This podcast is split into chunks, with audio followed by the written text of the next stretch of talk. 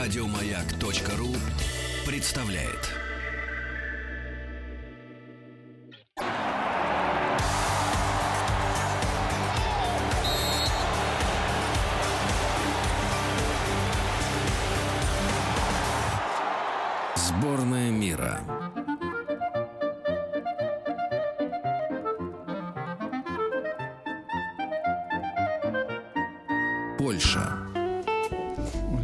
Польше, да. Ну, может, поздороваемся сначала. Здравствуйте. Здравствуйте, уважаемые радиослушатели. В эфире культовой легендарной программы. Постоянный ведущий Петр Фадеев, Сова, Дро, Дро, Юс, Юс. И да, сегодня стартует проект, который называется... Как он называется? Он вообще э, посвящен чемпионату мира предстоящему по футболу и странам-участниц. Их 32, Да. которые примут участие вот э, в предстоящем нашем чемпионате мира. И в рамках нашей программы. И сегодня мы рассказываем о О Польше. Польской Народной Демократической Республике. Да, ну вот э, мы решили, поскольку наша программа славится значит, э, своей интеллектуальной составляющей, мы решили, О, да. да, да, мы решили ударить по классике. И в- Конем зайти. Да, да, да. И вот сегодня подумали, не замахнуться ли нам на Фредерика нашего Шопена. А кто, как не наш сегодняшний гость, замахнется э, Вместе с нами. Вместе с нами, да и лучше нас. У нас в гостях искусствовед, писатель, поэт, музыкант Михаил Семенович Казинник. Здравствуйте. Здравствуйте, Михаил Здравствуйте, Семенович. здравствуйте. Вот, собственно говоря, вам э, микрофон. Э, И И, и полная карта- свобода. Абсолютно. Да. Ну, в рамках законодательства, конечно, существующего. Ну, я России, понимаю, да. я понимаю, потому что если а, говорить свободно о Шопене, то, собственно, Шопен это символ свободы, абсолютный. Все, что он делал в жизни, это свобода. Все, что он воспел, это свободу. Он гений, который является частью цивилизации, причем очень значительной. Он человек, который показал, что дух сильнее тела, А, Потому что если взять биографию, то и вспомнить можно, что когда Шопен родился, то врачи обратили внимание на проблему с дыханием. Когда ребенок кричал, он задыхался. Почему? Потому что когда любой ребенок кричит, он дышит через нос. А когда проверили, у Шопена оказались неоперабельные полипы в носу. М. То есть нельзя было вырезать только вместе с носом. И выяснилось, что он потом всю жизнь будет дышать ртом. То есть этот малыш дышал ртом. И когда он говорил, особенно когда он был юношей, это сводило с ума женщин. Потому что он, Гнусавил? он- А, ну да, понимаете, он говорил и дышал. И это был признак романтизма. Ведь Шопен один из трех великих ша в истории искусства, в истории музыки. Три ша, три романтика. Шуберт, Шуман, Шопен. Да, и вот этот вот один ша, то есть Фредерик Шопен, он говорил с придыханием. Поэтому Жорж Санта обворожил. Не только Жорж Сант, да господи, Каролина Сабаньская, лучшая, самая прекрасная женщина и Польши и Франции. Они вообще с ума сходили, когда видели Шопена. Начнем, вот продолжим вот эту идею, да, ему нечем было дышать, и он так научился дышать ртом и говорить, и дышать. А к 28 годам, когда ударил туберкулез, М. начались проблемы с дыханием ртом тоже. Альвеолы. Проблема дыхания. И практически вся оставшаяся жизнь Шопена, а он прожил много, если учесть, что дышать было нечем, и что все творчество Шопена — это борьба за право дышать. Да. Жорж Санд, кстати, о которой вы упомянули, она сказала однажды, написала, что когда Фредерик играл и сочинял, то отступал туберкулез. То есть он не кашлял, он дышал. А в остальное время было трудно дышать. Там были всегда салфетки, наполненные кровью и так далее. То есть, ну, в результате он очень похудел. Он где-то, вот данные были такие, э, рост метр семьдесят шесть, это высоко по тем временам, очень Да, да, высоко. да, да, да. Да, потому что тогда рост человечества у мужчин был в среднем метр шестьдесят шесть. То есть это на 10 сантиметров выше среднего роста. Это много. А вес не достигал 50 килограммов. То есть 46, 48, 49. Почему? Потому что вот этот туберкулез, он его иссушил. И получилось, что когда вы видели Шопена, вы видели длинные волосы и длинные тонкие пальцы. Вот волосы, пальцы и невероятный дух. Дух. Он был хорош, он был красив, он говорил с преддыханием. Когда он играл, это второй был по силе эффект после когда-то бетховенского. Бетховен, когда приехал из своего провинциального Бона в Вену, Первое, что он стал делать, давать вечера импровизации. Он садился за рояль, приходили все красавицы Вены, некоторые с мужьями, а те, у кого не было мужей, они приходили, чтобы влюбиться в Бетховена. Он садился за рояль со своей тогда львиной гривой и начинал играть. Это было сумасшествие. Так вот, прошло время, еще одно поколение, и сумасшествие продолжилось, потому что играл Шопен. Да. Михаил Смич, а я хотела спросить, он же не всю жизнь в Варшаве прожил, он же потом переезжал, он, он не болезни... в Варшаве вообще, он из Варшавы уехал. Он уехал из Варшавы в Париж, и в Париже он вошел сразу в круг самых великих людей Франции. То есть вокруг него был Альфред де Мюссе, mm тот самый тоже, «Любовь когда-то Жорж Санд». Ну, вообще там была очень такая веселая любовная жизнь. Ну, э, она и сама была такая очень женщина. Да, да. ну и она, не только она. Э, то есть э, Шопен, это был, ну, как бы сказать, это был настоящий поэт, мечта женщины, потому что и эти волосы, эта игра, и эти мелодии, и этот стиль разговора, стиль речи невероятный, романтический, и вообще все что-то таинственное за ним, и рассказывают легенды о нем, о его детстве и так далее, и так далее. И, в принципе, в результате музыка Шопена все время э, как бы качается между салоном и душой, вот открытым духом, душой. Часто Шопена упрекали в чрезмерной салонности. Он же должен был играть так, чтобы всем нравилось. А если всем нравится, то это 100-долларовая бумажка, да? Кому-то должно было не нравиться. Вот кому не нравилось? Тем, что считали, что слишком салонно.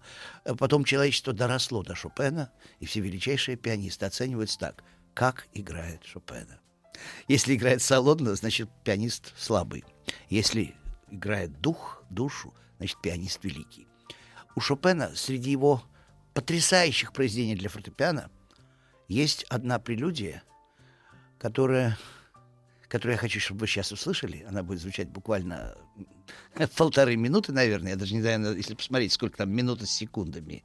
Да, минута и 40 секунд, да. Но я вам хочу сказать только, что прежде чем я э, хочу вам ее дать, я хочу, чтобы вы поняли одну вещь. Я в своей книге «Тайна гения» в первом томе, перед тем, как люди должны были слушать эту прелюдию Шопена, попросил их почитать хокку, хайку японские.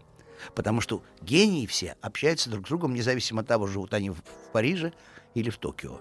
Вот средневековая японская поэзия — шедевры, состоящие из всего лишь трех строчек, в которые вмещается то же самое, что в европейской поэзии входит в целую поэму, вот это эквивалент той прелюдии, которую вы сейчас услышите.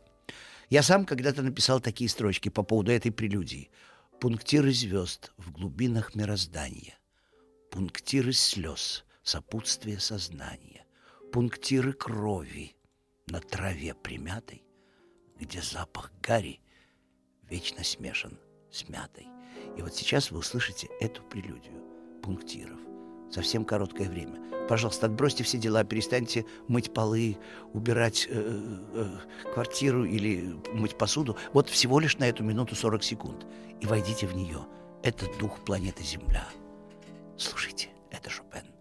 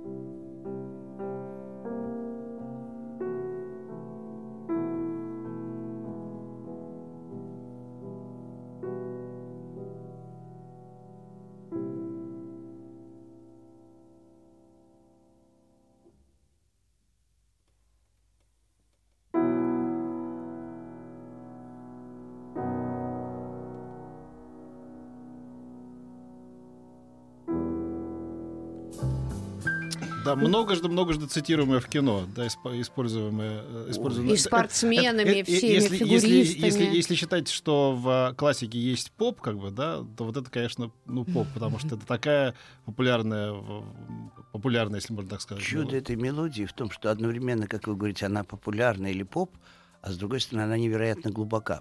Это тот случай, когда глубина совпала с популярностью. Иногда бывает, что популярна не глубокая, а глубокая принадлежит небольшому Ну, как количеству правило, даже людей. не иногда, как правило. Тяжело Но понять. есть в музыке произведение небольшое количество, которое является собой синтез глубины и популярности. Скажем, вальс цветов из щелкунчика. Конечно.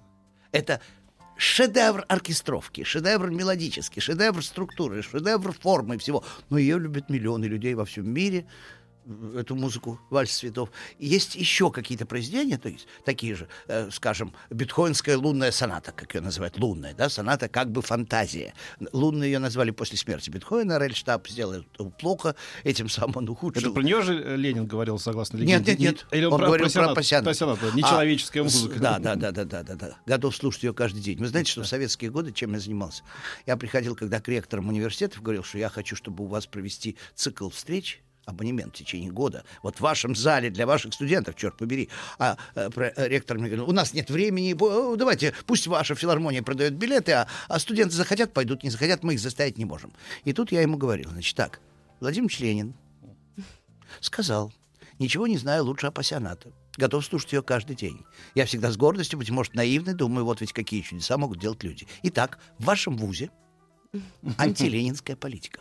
Ленин готов слушать каждый день и завещал нам слушать каждый день, а вы отказываетесь от семи концертов в течение года.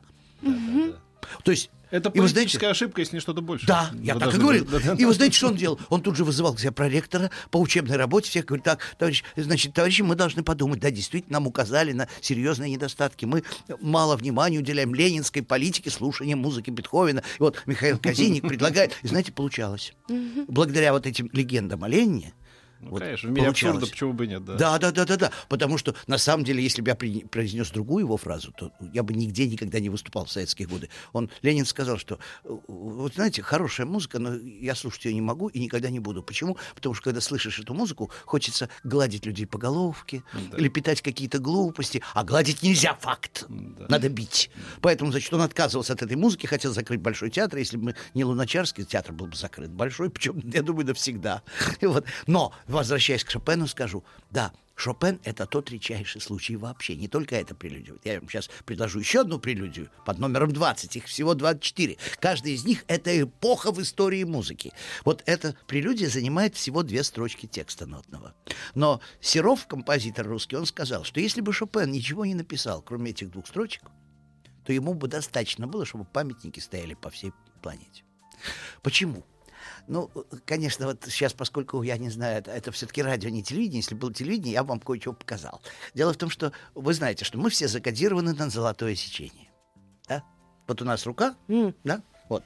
От локтя до конца длинного пальца пульс — это как раз пропорция золотого сечения. Вот АС линия, пульс — это Б внутри, значит, э, пропорция между всей рукой от локтя до конца пальца, деленная на длинную часть, это то же самое, что длинное делить на короткую. 1,63. Вот это золотое сечение только в нашем теле 16 вариантов. Да, вот одна из них на руке. Пульс. Я вот даже привожу иногда примеры. Вот на мне до, но- до ног приду гадать, как слово Отзовется. наше отзовется. Видите, слово на пульсе. Или Москва, как много в этом звуке для сердца. Русского слилось. То есть сердце на пульсе. И я могу приводить тысячи примеров. Даже с курочкой рябы, где яичко упало и разбилось в золотом сечении. Да, да, да, 8 к 5. Все время пропорции, да? Так вот, Шопен обладает самым большим количеством золотых сечений в истории музыки. Ему равен только Моцарт. Моцарт и Шопен их музыка выстроена на золотых сечениях. Ну, начнем с того, что если вы посмотрите на клавиатуру, то там уже 8 белых, 5 черных, опять 8 к 5. То есть куда бы вы ни бросились, к чему бы вы ни прикоснулись в искусстве, такое впечатление, что идет диктовка сверху, чтобы все выстроено было по принципу золотого сечения. Так вот, эта прелюдия вся, каждый такт выстроен на золотых сечениях. Каждый третий аккорд — золотое сечение. Так называемая доминанта, пятая ступень из восьми. Гамма — это восемь ступеней. До, ре, ми, фа, соль, си, до. да, а доминанта это пятая ступень. Опять 5 к 8. А доминанта это кульминация, это кульминационный аккорд. Вот будет сейчас каждый раз. Первый аккорд, второй аккорд, третий доминанта золотое сечение и назад выход в тонику, то есть в первую ступень. И вот так будет происходить в течение полутора минут. Эта музыка для меня воспринимается как бы так. Человек стоит на какой-то колоссальной вершине вот, и смотрит на мир. Он демиург, он творец, он гений. Это музыка вечности, это музыка силы, энергии. Потом вдруг в средней части, еще средняя часть у него есть, да, бас поползет вниз, как бы к смерти. Вот вниз, вниз, вниз, вниз. Всегда в музыке же есть символика, да, у Баха, когда Христос идет на Голгофу, да, там басы идут вниз, то есть как бы в преисподнюю, туда, уход, в тайну, в подземелье, в таинственное знание, да. И вдруг назад возвращается опять эта мелодия. Это аккорд, это не мелодия, это аккорды. Вот послушайте, что произойдет за короткий срок. Прелюдия 20, о которой, повторяю, Серов сказал, ничего можно было не писать, только это и достаточно.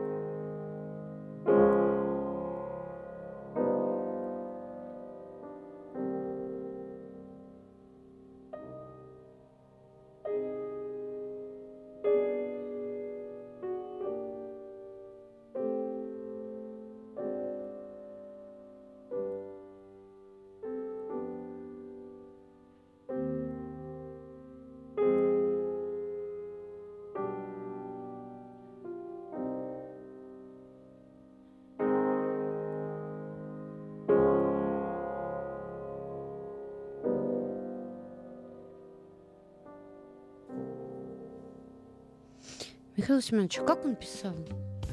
Как вот э, писал Шопен свои произведения? Но ну, это что-то не, не человеческое, конечно, его музыка. Знаете, гений всегда находится в двух измерениях. Одно измерение земное, очень трудное, очень тяжелое. Обязательно какой-нибудь удар, обязательно что-то не получится. Вот нет гением счастья, вот нормальной жены, домика, детишечек, фонтанчика. Потому что если все это проэкспериментировать и дать, может случиться, что гений перестанет творить. Вот он на Земле живет трудно, потому что у него двойной контакт. С одной стороны, вынужденный контакт с Землей и с земными проблемами, а с другой стороны, явный контакт с какими-то высочайшими знаниями, силами тонкими материями. И это ощущается во всем. Если бы у меня было время, я бы просто не вылезал бы из экранов телевизоров и радио и показывал бы людям каждую секунду, что такое гений, как это происходит, на каком это уровне, потому что, к сожалению, восприятие огромного количества людей, миллионов, только на первом уровне. Зашел, вышел, женился, развелся, умер, выжил, выздоровел, изменил, э, полюбил. То есть вот на этом построены сериалы, на этом построена поп-культура, то есть на то, чтобы не задуматься. Когда мы в музей идем, да, знаете, сколько в среднем времени человек смотрит картину в музее? 4 секунды. Средняя продолжительность взгляда на картину. То есть художник выдал такое на самом деле. Э, вот я сейчас только что проводил свою международную академию в Вене. Сначала, значит, вся моя группа, академия, разделилась на две части. Одна пошла с экскурсоводом, а другая пошла со мной. За полтора часа с экскурсоводом они обошли весь Венский знаменитый музей, да? А я за полтора часа со своей половиной прошел только 16 картин. Потом мы поменялись. Ко мне пришла вторая половина, и мы прошли 16 картин. Мы стояли около некоторых работ по 5, 7, 10 минут и не хотели уходить. Сила воли вот вынуждала нас отойти от Рафаэля э, Мадонна на зеленом, Мадонна на зелени, например. Или Питер Брейгель. Брейгель это вообще можно месяц стоять, смотреть, ну даже есть прям сидеть перед картиной.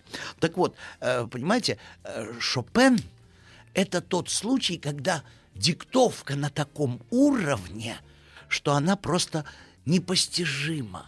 Это такое знание. Вот об этом понял, это понял Пастернак. Мы вот продолжим говорить на эти другие темы. Э, Спасибо, это очень интересно. Правда, вот, пра- правда здорово. Э, Мы Новости, сейчас прервемся. новости Новости, новости спорта. спорта, а через пять минут продолжим.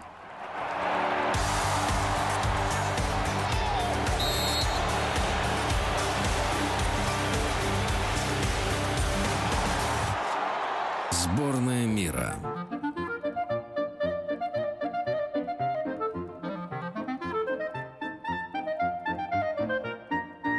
Польша. Пора домой.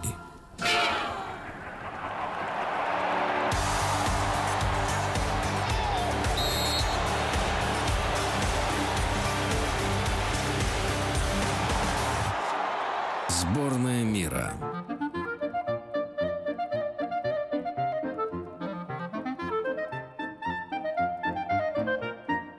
Польша.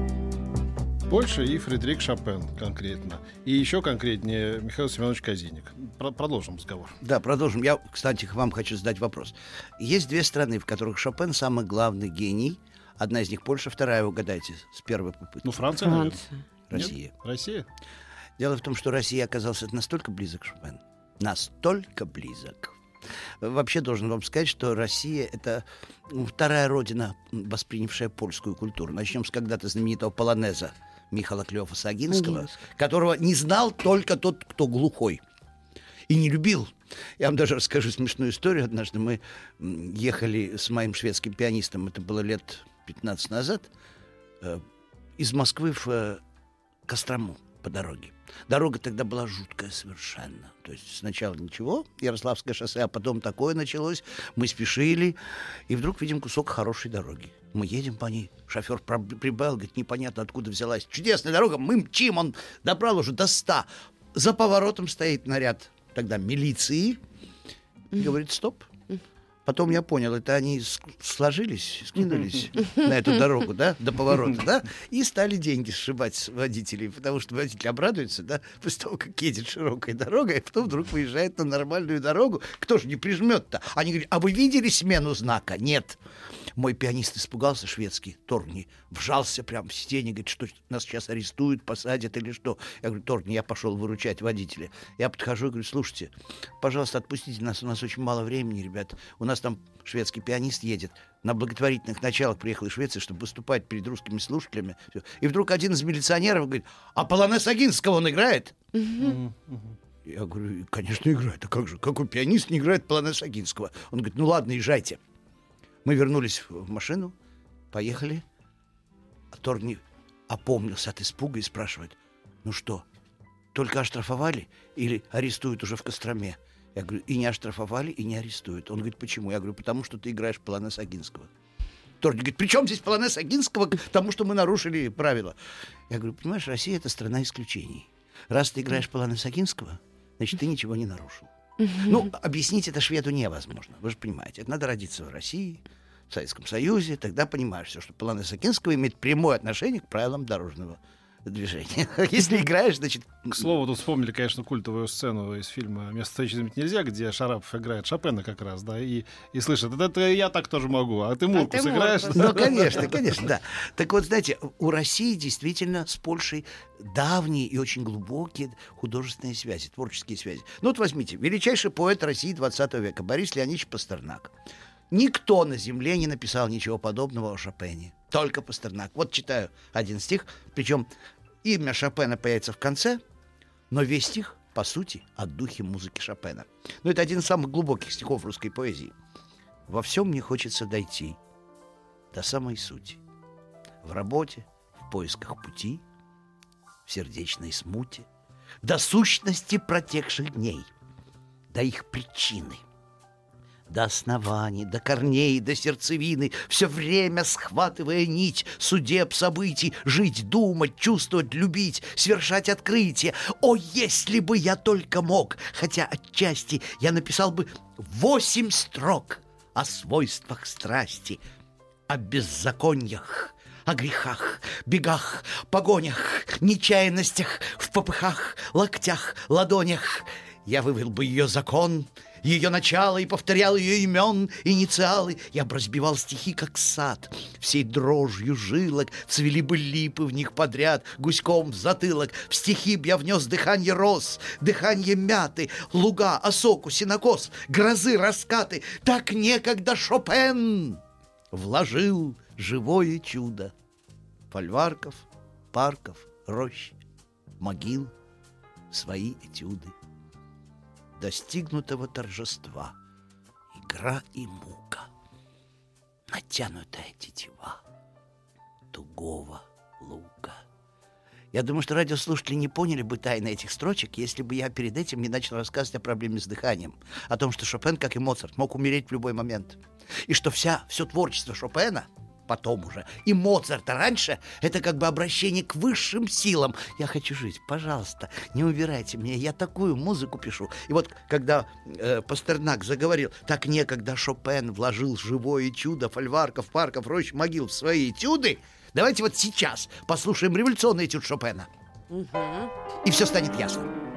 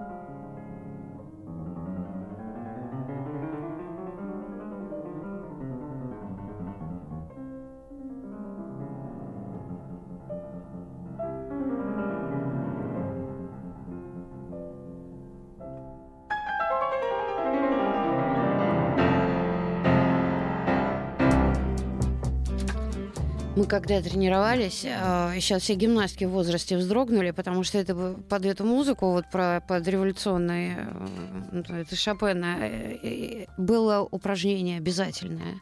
А у нас а, пианистка была, она не очень хорошо вообще играла, а когда она еще была немного так вот, ну как на веселе, ох, ей с трудом давались вот эти Вы вот... знаете, а вот, кстати, по этому поводу, ведь что такое этюд? Вы, наверное, знаете, этюд — это тренировочное произведение, чтобы разрабатывать какие-то технические Навыки. моменты. И вот в этом этюде, который человечество назвало революционным, на самом деле ни про какую революцию не говорится. У Шопена задача научить пианистов в быстром темпе в левой руке правильному подкладыванию большого пальца, чтобы двигать рукой вот так. Вот у нашей не откладывался. Но кому бы пришло в голову, да, что эта музыка ставит перед собой чисто техническую цель. И вот вопрос опять, кто такой гений?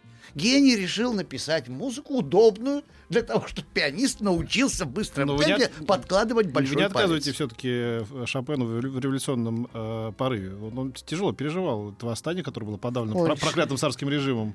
Но вы знаете, он не просто российским. тяжело переживал. В связи с этим есть другое стихотворение, великое стихотворение Пастернака о Шопене. Ведь когда проклятый царский режим сбросил со второго этажа имения, то есть двоюродного брата Шопена, рояль Шопена, на земле нет рояля Шопена с тех пор. Вот. И вот это знаменитое стихотворение опять Шопен не ищет выгод, но, окрыляясь на лету один, прокладывает выход из вероятия в правоту. Вот там же, прям там в этом стихотворении есть этот эпизод, понимаете, где вот когда рояль падает вниз и разбивается рояль Шопена. Это же страшно совершенно. И э, Пастернак вспоминает об этом, когда он на Рейтерской улице в Киеве, и в окно он слышит великого Генриха Густавовича Нейгауза, который играет Шопена. Он стоит и слышит, и вот, вот прочитаю немножко. Опять Шопен не ищет выгод, но, окрыляясь на лету, один прокладывает выход из вероятия в правоту. Задворки с выломанным лазом, хибарки с паклей по, по бокам, два клена в ряд за третьим разом, соседний рыторской квартал. Весь день внимают клены детям, когда ж мы ночью лампу жжем, и листья, как салфетки метим, крошатся огненным дождем. Тогда насквозь проголобродив штыками белых пирамид, в шатрах каштановых напротив, из окон музыка гремит, гремит Шопен, из окон грянув, а снизу, под его эффект, прямя подсвечники каштанов, на звезды смотрит прошлый век — как бьют тогда в его сонате, качая маятник громад, часы разъездов и занятий, и снов бессмертий и фермат. И так опять из-под акаций, под экипажи парижан, опять бежать и спотыкаться, как жизни тряский дилижанс, опять трубить и гнать и звякать, и мякать в кровь паря, опять рождать рыдание, но не плакать не умирать, не умирать. Опять в сырую ночь в мальпосте, проездом в гости из гостей, подслушать пенье на погосте колес и листьев и костей. В конце ж, как женщина отпрянув и чудом сдерживая прыть, в потьмах приставших горлопанов распятием фортепиан застыть. Распятие фортепиан, да, сброшенный рояль. А век спустя в самозащите, задев за белые цветы, разбить об плиты общежитий, плиту крылава, крылатой правоты опять и посвятив соцветием рояли гулкий ритуал всем девятнадцатым столетием упасть на старый тротуар. Это очень серьезный стих, очень глубокий. Он очень близок к музыке Шопена, и поэтому, если хотите, сразу шедевр, но перед этим два слова. Почему Шопен, первый и последний в истории музыки, писал мазурки, полонезы, вальсы. Э, почему он писал столько танцев? Знаете почему? Потому что он сам не мог танцевать. А дыхание не позволяло. Он же был в этих салонах, на этих балах. Он стоял и разговаривал, сидел, наблюдал за танцующими. Он не мог при своем дыхании танцевать. И поэтому весь танец, весь дух он перенес в Вот послушайте ми минорный вальс Шопена посмертный. Мы сейчас э, прервемся, у нас просто технический перерыв. Да. Э, Минуту. Через а а- секунд а через 20 секунд- у нас, да. Да, ну хорошо, Да, а, давайте. потом, а потом обязательно Ну, чтобы не рвать да, да. произведение, Да, да, да, конечно, рвать было. Рвать не надо. А что мы будем слушать сразу тогда после перерыва? Как называется, Михаил Там Семенович? есть посмертный вальс. ми Посмер- минор. Посмертный вальс, хорошо. Посмертный После. Так и вальс сделаем. Через- ми минор. Дождитесь. Вот, ага. Пора домой.